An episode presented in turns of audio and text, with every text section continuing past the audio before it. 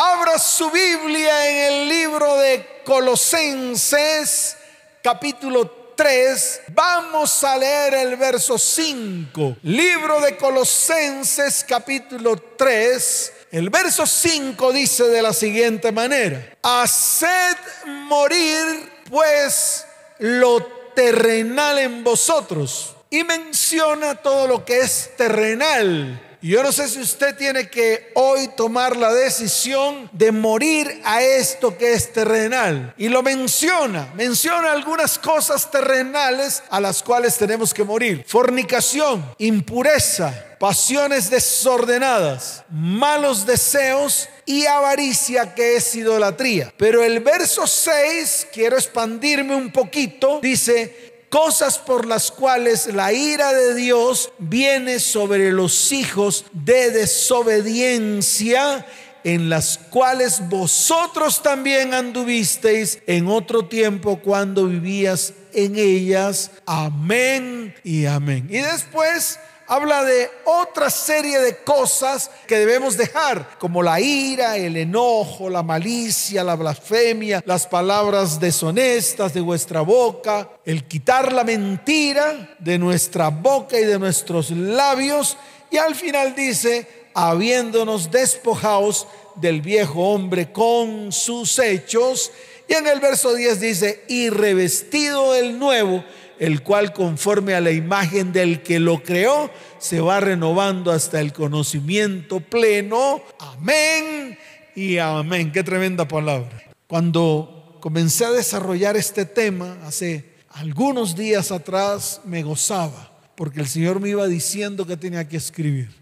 Y a pesar de que escribía y escribía y escribía, tuve que volver a ordenar completamente toda la charla. ¿Por qué?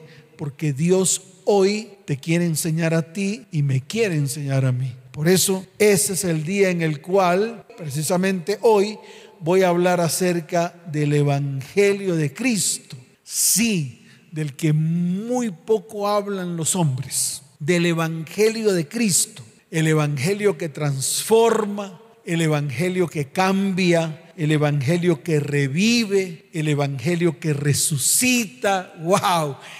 Entonces, para poder comenzar a hablar del Evangelio, tenemos que referirnos a lo que está escrito en el libro de Juan, capítulo 14, desde el verso primero hasta el verso 6. Yo quiero que usted use su Biblia hoy. La vamos a usar. Hay muchas citas bíblicas que tenemos que comenzar a ejecutar. Entonces, esta palabra se encuentra en el libro de Juan, capítulo 14, desde el verso primero hasta el verso 6. Dice la bendita palabra del Señor. Está en rojo. Quiere decir que fue el Señor el que habló. Dice, no se turbe vuestro corazón. Creéis en Dios, creed también en mí. Y dice, en la casa de mi padre muchas moradas hay. Si así no fuera, yo os lo hubiera dicho. Y dice la palabra que el Señor declaró, voy pues a preparar lugar para vosotros. Y si me fuere y os preparare lugar, vendré otra vez. Uh, vendré otra vez. Hay algunos que no creen en esa venida. Hay algunos que se pasan esta palabra por la faja y comienzan a hablar su propio evangelio. Y eso es hablar paja y mentira, porque está escrito. Dice, vendré otra vez y os tomaré a mí mismo para que donde yo estoy, vosotros también estéis. Qué gran amor el de nuestro Señor. Qué gran amor por ti y por mí. Qué gran amor. Aquí yo veo el amor pleno de Dios no el amor alcahuete, no ese es el verdadero amor. Porque muchos cristianos quieren que les alcahueteemos todo. No, ese no es el amor que aquí muestra el Señor. El amor que muestra el Señor es que Él anhela que nosotros estemos con Él en todo momento y en todo lugar. Y dice la palabra, y sabéis a dónde voy y sabéis el camino. Pero aparece uno llamado Tomás. Y sé que allá hay muchos Tomases que siempre hacen la misma pregunta. Hay muchos Tomases que van a las iglesias, pero que todavía siguen haciéndose la misma pregunta porque andan dando vueltas y vueltas y vueltas, andan como el tamo que lleva el viento. Y ese Tomás, dice la palabra, habló y dijo, Señor, no sabemos a dónde vas. ¿Cómo pues podemos saber el camino? Y entonces Jesús, de una manera cómoda y de una manera sabia, le dijo, yo soy el camino y la verdad y la vida. Y nadie viene al Padre sino por mí. Eso es lo que dice el verso 6. Le enseñó a Tomás, así como sé que hoy esta palabra le está enseñando a muchos de ustedes. Y le voy a explicar por qué. Porque hoy en día muchos cristianos están buscando muchos caminos para llegar a la salvación y para llegar al cielo. Muchos cristianos están buscando muchos caminos para ser salvos. Muchos cristianos creen que la salvación está en medio de las religiones. Muchos creen que la salvación está en medio de las obras y de los actos que ellos puedan hacer. Y déjeme decirle algo, cuán equivocada está la iglesia de hoy. ¿Y saben por qué? Porque no ven el Evangelio, no lo leen y mucho menos lo aplican en sus vidas. Y yo soy uno de ellos, porque yo me tengo que meter en, toda esa marmaja. Yo soy uno de ellos.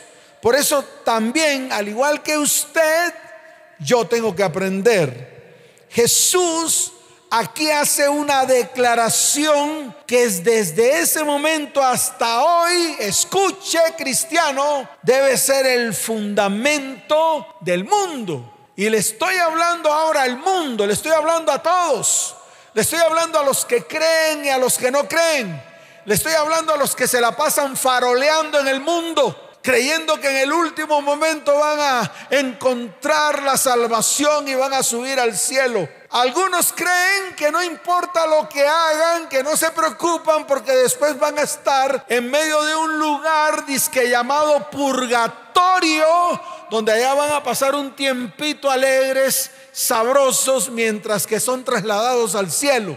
Esa es la mentira y el engaño más grande que el diablo le ha vendido al mundo. Dejen de ser mentirosos, porque en la Biblia yo no encuentro ese lugar. Yo no encuentro en la Biblia, en ninguna parte de la Biblia, algo que se llame purgatorio.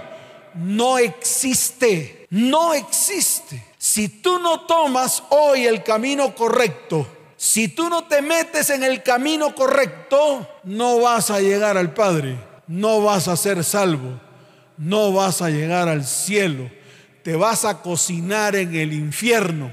Y yo te quiero decir algo, te vas a cocinar porque en el infierno no vas a encontrar aire acondicionado.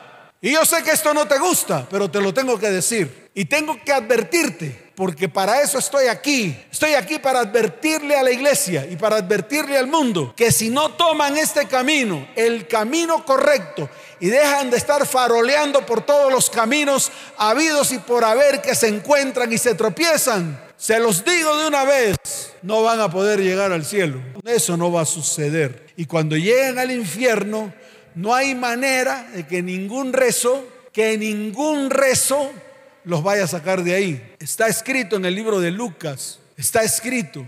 Hay una gran cima que separa a todos los que están en el infierno con los que están en el cielo. Entonces yo hoy se los estoy advirtiendo a través del el Evangelio de Cristo, no a través de mi Evangelio, no a través de lo que me invento, sino a través de lo que está escrito. ¿Cuántos dicen amén? ¿Cuántos dicen amén? Dele fuerte ese aplauso al Señor, fuerte al que vive por los siglos de los siglos. Entonces, el principal fundamento del mundo es este.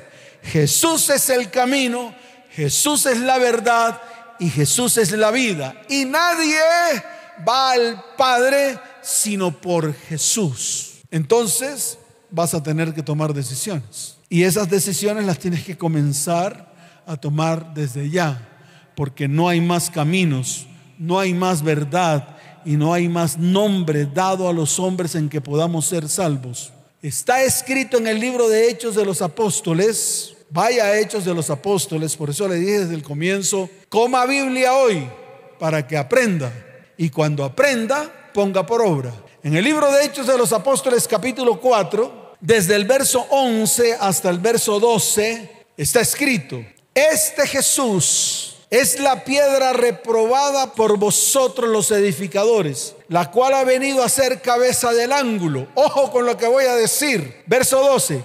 Y en ningún otro hay salvación, porque no hay otro nombre bajo el cielo dado a los hombres en que podamos ser salvos. Punto. A esto no le ponga coma, a esto no le ponga puntos suspensivos, a esto póngale un punto final para su vida y de entonces tome la decisión correcta. ¿Cuántos dicen amén? Dele fuerte ese aplauso al Señor, fuerte ese aplauso al que vive por los siglos de los siglos. Entonces, para poder pasar de esa vieja naturaleza, porque ahora voy a ir al meollo del asunto, a la nueva naturaleza, es necesario salir de todo lo que te hace vivir en la vieja naturaleza. Listo. Ay, pastor, no entendí ni pío. Esto no es para entenderlo, esto es para hacerlo. Y te lo voy a volver a repetir, para que puedas salir de esa vieja naturaleza, para que puedas pasar de la vieja naturaleza a la nueva naturaleza, tienes que salir, tienes que ser sacado de todo lo que haces, de todo lo que vives en la vieja naturaleza. Entonces no sé qué haces. Pues acabamos de leer Colosenses 3:5. De pronto algunas de las cositas que hablamos ahí en la palabra son las que tú haces. No sé, alguna de esas. Fornicación, adulterio, inmundicia, iras, no sé. Pero eso forma parte de la vieja naturaleza. Por eso tienes que salir de ahí. Tienes que salir de esa vieja naturaleza. ¿Hacia dónde? Hacia la nueva naturaleza. Así de sencillo. Y esa vieja naturaleza se llama mundo. Sí, se llama mundo. Tienes que salir del mundo. Estamos en el mundo, mas no colinchamos con el mundo. Yo no sé cómo le podría decir yo a esa, esa frase. No nos amangualamos con el mundo, a pesar de que estamos en el mundo. De hecho, estamos en el mundo para mostrar la luz de Cristo. No estamos en el mundo para seguir mostrando la oscuridad y las tinieblas. Por eso tenemos que salir de ellas. Y esto la iglesia hoy lo tiene que entender. Por eso Dios nos ha llamado para salir del mundo y caminar por ese camino que te lleva al Padre. Por lo tanto, yo te voy a hacer una invitación hoy. Si la quieres aceptar, yo te invito a que nunca te sientas cómodo en el mundo para que pueda ser redimido. Te lo voy a volver a repetir porque es necesario que lo entendamos. Yo te invito hoy a que nunca te sientas cómodo en el mundo para que pueda ser redimido. Ay, pastor, ¿qué es eso? Te lo voy a explicar para que lo entiendas, para que entiendas qué significa la palabra redimir. La palabra redimir tiene dos significados importantes. El primer significado es librar a una persona de una obligación, de un dolor o de una situación penosa. Entonces yo no sé si tú necesitas ser librado de una obligación o de un dolor o de una situación penosa. No sé, te pregunto a ti. Yo si tengo que ser librado de esto que está aquí. Tengo que ser librado de una obligación. Tengo que ser librado de un dolor y tengo que ser librado de una situación penosa. Yo, el pastor que usted ve aquí enfrente.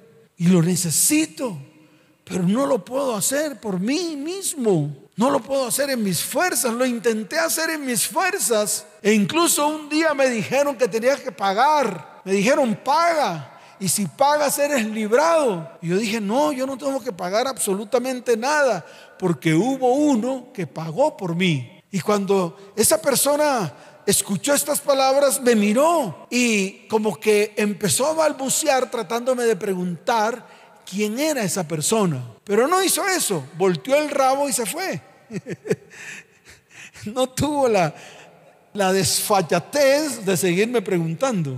Y eso es lo que hoy tú tienes que mirar. ¿De qué tienes que ser? Número uno, librado ya bien sea una obligación, un dolor o una situación penosa. Pero yo te quiero decir algo, Cristo redimió del pecado a toda la humanidad, toda. Pastor, hasta mi abuelita. Sí, si creyó, la libró. Pastor, a mi tatarabuelita. Sí, si creyó, la libró. El problema es que no creemos. El problema es que no damos el paso en fe para creer en todo lo que hizo el Señor por ti y por mí. ¿Cuántos dicen amén? Y lo segundo, conseguir la libertad de una persona o sacarla de la esclavitud mediante el pago de un precio. ¡Wow! ¡Qué definición tan tremenda! Te la voy a volver a repetir. Conseguir la libertad de una persona o sacarla de la esclavitud mediante el pago de un precio. Esa es una definición. Yo no sé cuántos de los que están ahí necesitan ser libres. Necesitan ser sacadas de alguna esclavitud en la cual están sometidas.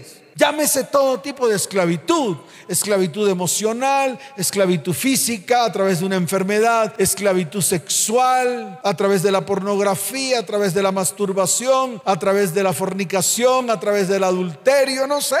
No sé en qué esclavitudes estás tú. De pronto estás esclavo de algo espiritual, de un demonio que te persigue todas las noches, de un espíritu inmundo que te atormenta y te hace dar migraña o de pronto de un dolor profundo en tus huesos o en tu columna, no sé. Pero aquí dice la palabra que redimir significa conseguir la libertad de una persona, sacarla de la esclavitud. ¿De qué? De algo.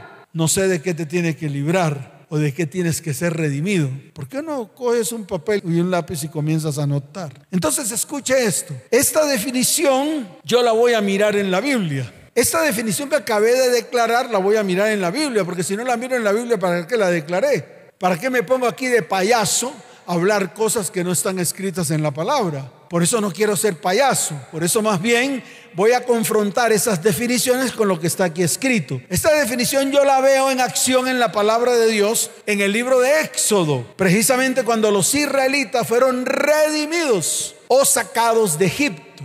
Y está escrito en el libro de Éxodo capítulo 6, verso 6. Le dije que íbamos a comer Biblia, así que le invito a que abra su Biblia en el libro de Éxodo capítulo 6, verso 6. Mire lo que dice la bendita palabra del Señor. Por tanto, ¿cómo dice? Eso, repítala. Por tanto dirás a los hijos de Israel, yo soy Yahweh y Número uno, yo sacaré de debajo de las tareas pesadas de Egipto. Aquí estoy viendo la palabra redimir hecha acción, pero no por ti, sino por Yahweh. Y dice, número dos, y os libraré de su servidumbre. Wow. Y continúa diciendo, número tres, y os redimiré con brazo extendido y con juicios grandes. Ahí está en acción la palabra redimir y está en la Biblia. ¿En dónde? En el libro de Éxodo capítulo 6, verso 6.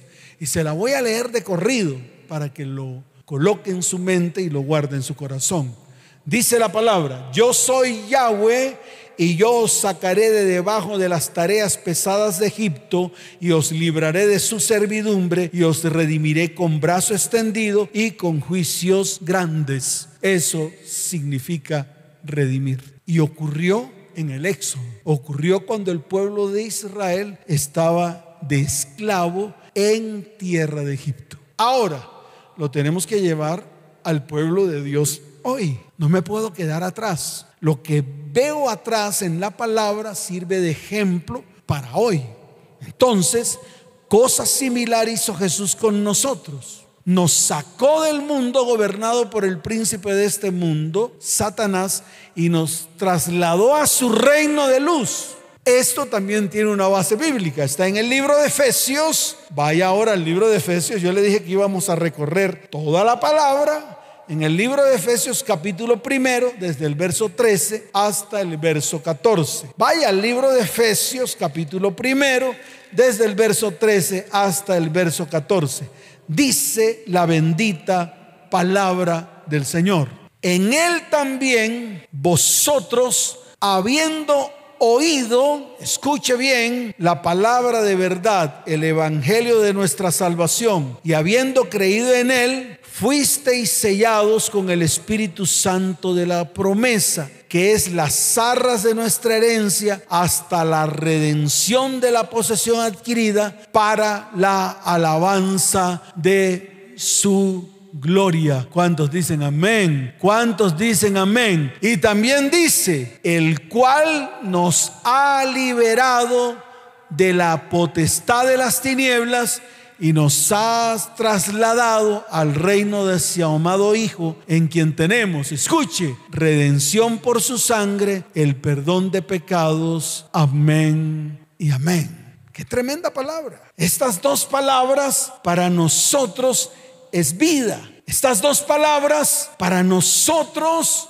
representa la salvación. Estas dos palabras para nosotros representan la libertad que necesitamos de este mundo. Y usted y yo lo tenemos que entender. Ahora, seguimos avanzando y dice que para poder entender la redención, o sea, todo lo que acabé de leer, lo primero que tenemos que meternos en la cabeza es que solamente Jesús salva. No hay otro. Solo Él Solo en Él hay salvación. No existe otro Salvador. Nadie es salvo por obras. Nadie es salvo porque es bueno. Nadie es salvo porque ayuda a la gente. Nadie es salvo porque pertenece a una religión. Nadie es salvo porque pertenece a algún credo o a una iglesia. Nadie es salvo por eso. Nadie. Y está escrito en la palabra. ¿Por qué? Porque precisamente Él nos redimió por medio de un elemento espiritual. Y ese elemento espiritual es su sangre preciosa. Ese es el elemento espiritual, su sangre preciosa. Y está escrito en el libro de Primera de Pedro, capítulo primero, desde el verso 18 hasta el verso 19. Te dice la bendita palabra del Señor. Sabiendo que fuisteis rescatados de vuestra vana manera de vivir, la cual recibisteis de vuestros padres, no con cosas corruptibles como oro y plata, sino con, verso 19, léalo en voz alta sino con la sangre preciosa de Cristo, como de un cordero sin mancha y sin contaminación. ¡Wow! ¡Qué revelación! Se nos abrió el camino, se nos quitó la venda, se destaparon nuestros ojos para ver y se destaparon nuestros oídos para oír. Ahora bien, ¿Cómo actúa la sangre de Cristo en el reino espiritual para traer redención a nuestras vidas? Eso tenemos que aprenderlo. Yo sé que usted no lo sabe, yo tampoco lo sabía. Yo sabía que Cristo derramó hasta la última gota de su sangre. Yo sabía que a través de su sangre fuimos redimidos, fuimos limpiados. Yo eso lo sabía, pero no sabía cómo ese elemento espiritual llamada la sangre de Cristo, escuche bien, actúa en el mundo espiritual. Entonces yo se lo quiero enseñar porque yo lo aprendí y como lo aprendí, se lo quiero enseñar a la iglesia. Para poder mirar todo esto, tenemos que ir a Génesis capítulo primero, verso 27. Entonces vamos a la creación. Vamos a la creación del hombre, al principio cuando Dios creó al hombre. Está en el libro de Génesis, capítulo primero, verso 27. Mire lo que dice la bendita palabra del Señor. Y creó Dios al hombre, creó Dios al hombre, aquí lo dice, a su imagen. O sea que lo hizo igual que él. A imagen de Dios lo creó. Varón y hembra los creó. Y para poder crear al hombre tuvo que ejecutar una acción. Y la primera acción que ejecutó fue hacerlo a su imagen y semejanza, porque está escrito en el libro de Génesis capítulo primero, verso 27. Y en el capítulo 2 de Génesis, verso 7, está la manera como lo hizo. Vaya Génesis 2.7, dice la palabra. Entonces Jehová Dios formó al hombre del polvo de la tierra. Le dio forma al hombre del polvo de la tierra. O sea, cogió el polvo de la tierra y comenzó a hacer al hombre a su imagen y semejanza. Prácticamente lo que Dios formó con el polvo de la tierra era semejante a él. Aquí había un problema. Eso que Dios formó del polvo de la tierra no tenía vida. Era un ser inerte. Entonces mire lo que dice la palabra. Dice, y sopló, ojo, y sopló en su nariz aliento de vida. Entonces, dice la palabra, y fue el hombre un ser viviente. O sea que el soplo del aliento de Dios le dio vida a ese ser inerte que había creado con el polvo de la tierra semejante a él. ¡Wow! ¡Qué tremendo! Pero yo le quiero decir algo. Para que un ser tenga vida, para que un hombre tenga vida, necesita un elemento. Y es fundamental ese elemento. Ese elemento se llama la sangre. O sea que Jehová Dios formó al hombre del polvo de la tierra y sopló en su nariz aliento de vida y fue el hombre un ser viviente y cuando Dios sopló de su espíritu en el ser inerte llamado hombre y le dio la vida y para que ese ser pudiera tener vida, era necesario que ese ser tuviera sangre, porque la sangre era lo que le daba la vida. ¿Y dónde está eso escrito?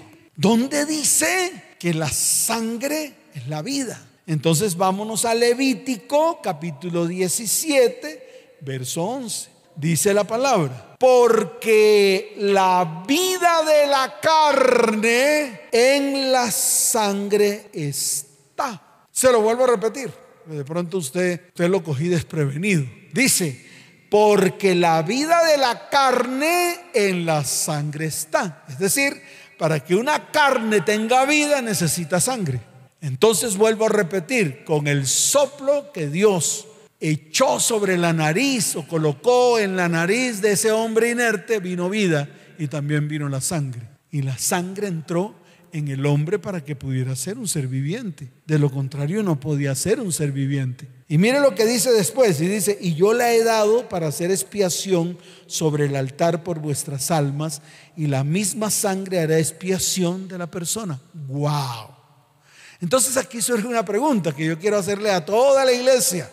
¿Qué sangre tenía Adán? ¿Qué sangre tenía o tuvo el primer hombre? Entonces yo se la respondo, la sangre de Dios. Así de fácil. El primer hombre, Adán, tenía en sus venas o corría por sus venas la sangre de Dios. Ese fue el primer Adán, el que tuvo vida. Y tuvo vida porque a través del soplo de Dios, Dios colocó su sangre sobre él para que sobre las venas o para que en las venas de él corriera vida. Y esto le tiene que quedar claro a la iglesia. Hasta ahí todo estaba bien. Usted sabe que Adán estuvo en el Edén, Dios le dio todo para que viviera muy bien. Es más, le dio ayuda idónea, lo durmió, sacó de una costilla, formó la mujer. Bueno, y ya usted sabe toda la historia del Génesis.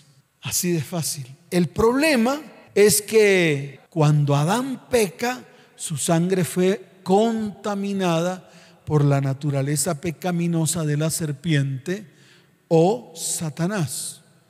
Está escrito, Satanás peca desde el principio.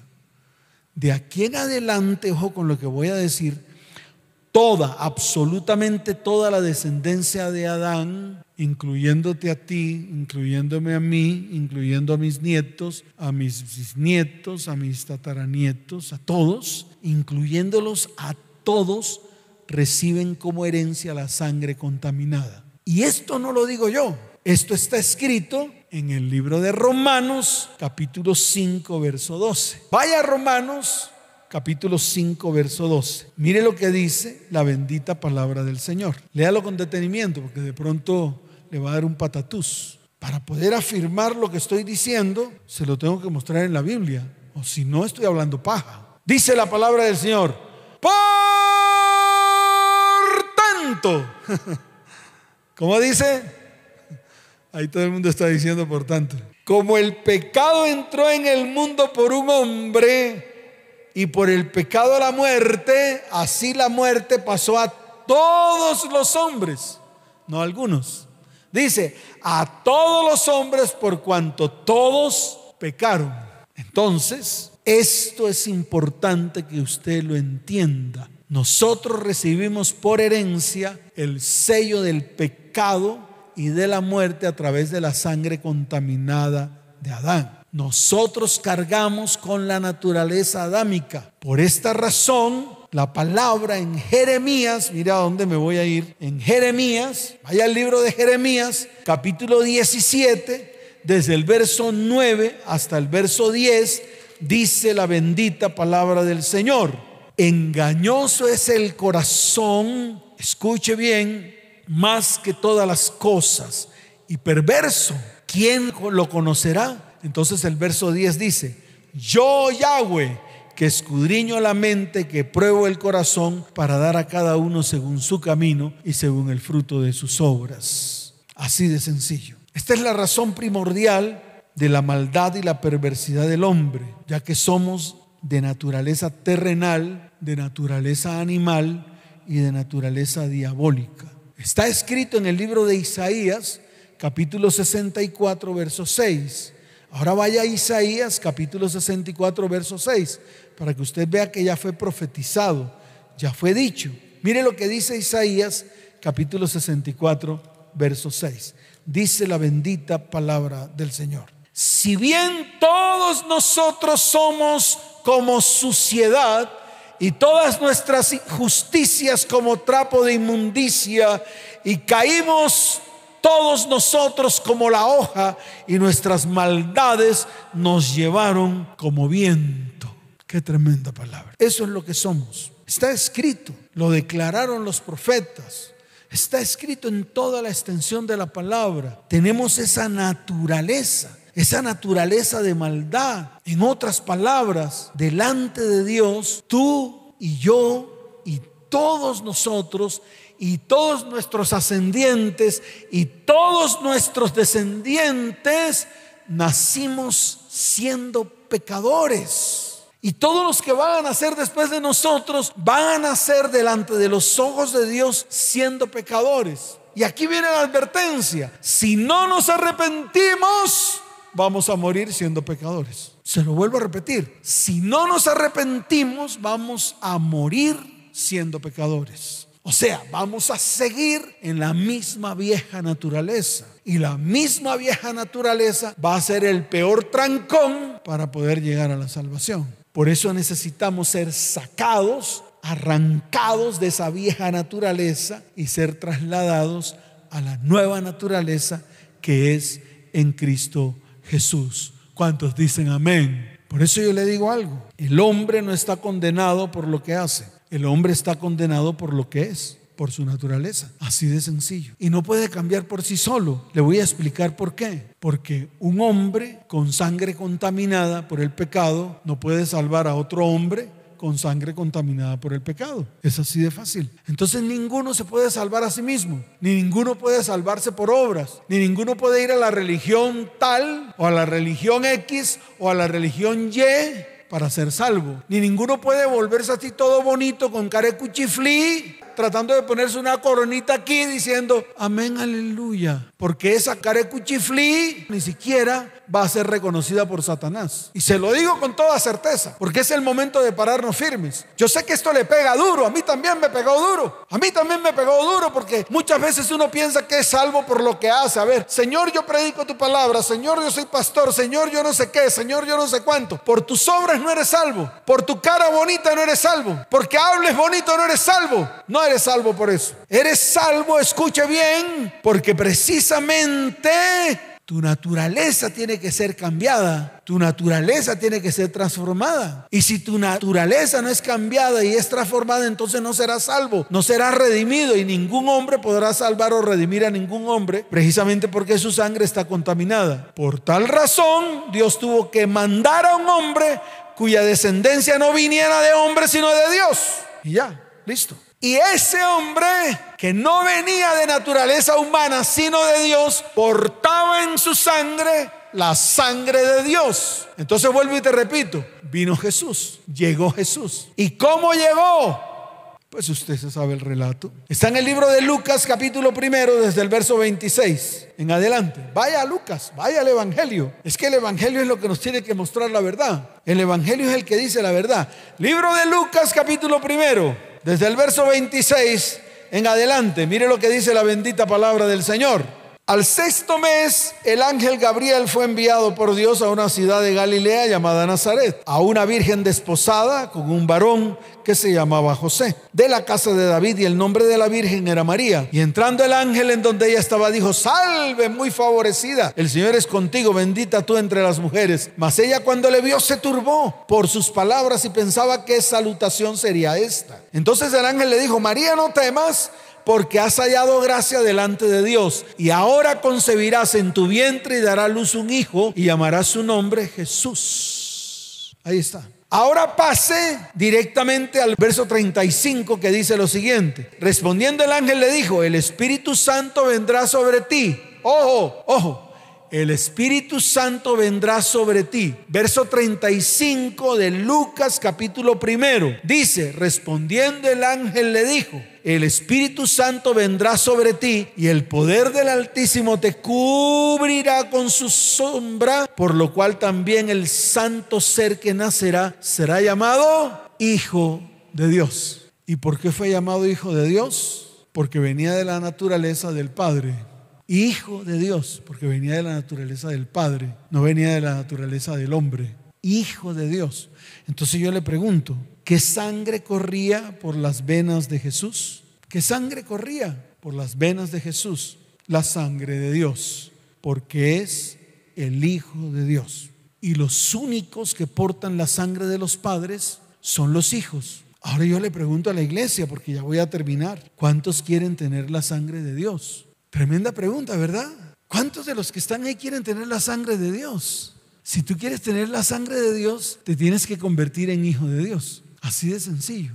Y le voy a mostrar en la palabra cómo te conviertes en hijo de Dios. Está escrito en el libro de Juan capítulo primero, desde el verso 12 hasta el verso 13. Estoy utilizando el Evangelio de Cristo, no el Evangelio mundano, no el Evangelio del mundo, sino el Evangelio de Cristo. Libro de Juan, capítulo primero, desde el verso 12 hasta el verso 13, dice la bendita palabra del Señor. Mas a todos los que le recibieron, a los que creen en su nombre, les dio potestad de ser hechos hijos de Dios. Pero no se quede ahí, porque todos se quedan ahí. Se quedan solamente en la primera parte de la palabra y nunca concluyen. Y es necesario que usted tome la palabra en su contexto, completica, no la aparta para mangualarse con la palabra. Más bien, disiérnala, colóquela en su mente y en su corazón, porque usted lo que necesita ser es engendrado por Dios. Dios lo tiene que engendrar para que la sangre de Dios llegue a su vida. Mire lo que dice la palabra. Los cuales, ¿quiénes? ¿Quiénes? Los que son hechos hijos de Dios. ¿Quiénes son esos cuales? Los que son hechos hijos de Dios. Los cuales, los que son hechos hijos de Dios, no son engendrados de sangre, ni de voluntad de carne, ni de voluntad de varón, sino de Dios. Y esto la iglesia no lo ha entendido hasta hoy. Y yo necesito que la iglesia lo entienda. Porque no solamente es la primera parte, recibir a Cristo en el corazón, creer en su nombre, sino que aquellos que son hechos hijos de Dios tienen que ser engendrados de la voluntad de Dios de la esencia de Dios, del Espíritu de Dios, no engendrados de carne ni de sangre, ni de voluntad de varón, sino de la voluntad, de la esencia del Espíritu de Dios. Jesús se lo dijo a Nicodemo cuando fue a visitarlo en el libro de Juan capítulo 3. Y yo termino con esto para que usted lo entienda. Escuche bien, Nicodemo descendió de noche a donde estaba Jesús, necesitaba una respuesta. Necesitaba experimentar algo nuevo. Necesitaba experimentar lo que Jesús hacía. Le dijo, rabí, sabemos que has venido de Dios como maestro porque nadie puede hacer estas señales que tú haces si no está Dios con él. Respondiendo Jesús y le dijo, de cierto, de cierto te digo que el que no naciere de nuevo no puede ver el reino de Dios nacer de nuevo, nacer del soplo de Dios, nacer del Espíritu. Ahí está escrito, dijo en el verso 5, de cierto, de cierto te digo, que el que no naciere de agua y del Espíritu no puede entrar en el reino de Dios. Si tú no naces del soplo de Dios, si el soplo de Dios, el aliento de vida de Dios no entra por en medio de tus narices, Si ese espíritu de vida, ese soplo de vida no entra por tu vida, nunca vas a poder tener o nunca vas a poder o nunca va a poder correr la sangre de Dios en medio de ti, en medio de tu vida. Es así de fácil y eso es lo que se llama el nuevo nacimiento. Y se experimenta a través del único camino, la única verdad y la única vida. Se llama Yeshua el Mesías. ¿Cuántos dicen amén? Dele fuerte ese aplauso al Señor. Fuerte ese aplauso al que vive por los siglos de los siglos. Oh Padre, te doy gracias. Colócate en pie. Colócate en pie porque hoy es un día de bendición. Hoy es el día que Dios ha preparado para que tú salgas de esa vieja naturaleza. Para que tú renuncies a esa vieja naturaleza. Para que tú seas engendrado de nuevo. Para que el soplo del Espíritu venga a tu vida. Para que vuelvas a tener vida y vida abundante. Para que la sangre de Dios corra por el medio de tus venas para que seas una nueva criatura, una nueva criatura vestido del nuevo hombre según Cristo. Eso es lo que hay que hacer. Tenemos que renunciar a esa vieja naturaleza. Levanta tus manos y dile, Señor, hoy renuncio a esa vieja naturaleza corrupta a esa vieja naturaleza cuya sangre está contaminada por Satanás, cuya sangre está contaminada por la serpiente antigua llamado diablo Satanás. Padre, hoy necesito que me rescates, hoy necesito que me saques, hoy necesito que me libres de esa vieja naturaleza y me transportes a la nueva naturaleza, a esa naturaleza espiritual. Padre, Hoy te lo pido en el nombre de Jesús y te doy gracias. Amén y amén. Dele fuerte ese aplauso al que vive por los siglos de los siglos. ¿Cuántos dicen amén? Fuerte ese aplauso al Señor. Y tú que estás ahí, que has venido por primera vez, por lo menos da el primer paso Coloca tu mano en tu corazón y haz conmigo esta oración. No te va a salvar la oración, pero sí te va a salvar tu actitud. La actitud que tú asumas, el anhelo y el deseo que tú asumas. Y di conmigo, Señor Jesús, hoy te doy gracias por poder escuchar esta palabra. Dile, Señor, hoy te recibo dentro de mí como mi único y suficiente Salvador. Escribe mi nombre en el libro de la vida y no lo borres jamás. Si necesitas ayuda urgente, puedes escribir a los números de WhatsApp que están apareciendo al pie de tu pantalla. Ahora puedes escribir y decir allí, yo necesito ayuda. No es ayuda económica, es ayuda espiritual. Y estamos listos, dispuestos a extender nuestra mano de bondad y misericordia, así como Dios la extendió sobre nuestras vidas. ¿Cuántos dicen amén? Y toda la iglesia levante las manos, voy a orar por la iglesia, invitándolos cordialmente el domingo a las 8 o a las 10 de la mañana, aquí en la calle 18A, número 5098, Iglesia Cristiana ETP. Levanten sus manos. Padre, bendice a tu iglesia. Bendícela, Señor. Padre, que tu Espíritu Santo cubra tu iglesia. Que la sangre de Jesús limpie totalmente nuestras vidas de esa sangre contaminada que hay en medio de nosotros. Padre, trae salvación, libertad y bendición sobre tu iglesia. Iglesia cristiana ETP te bendigo con abundancia de paz. Te bendigo con salud, te bendigo con prosperidad. Iglesia, ven paz. Les amo con todo mi corazón. Nos vemos. Chao, chao.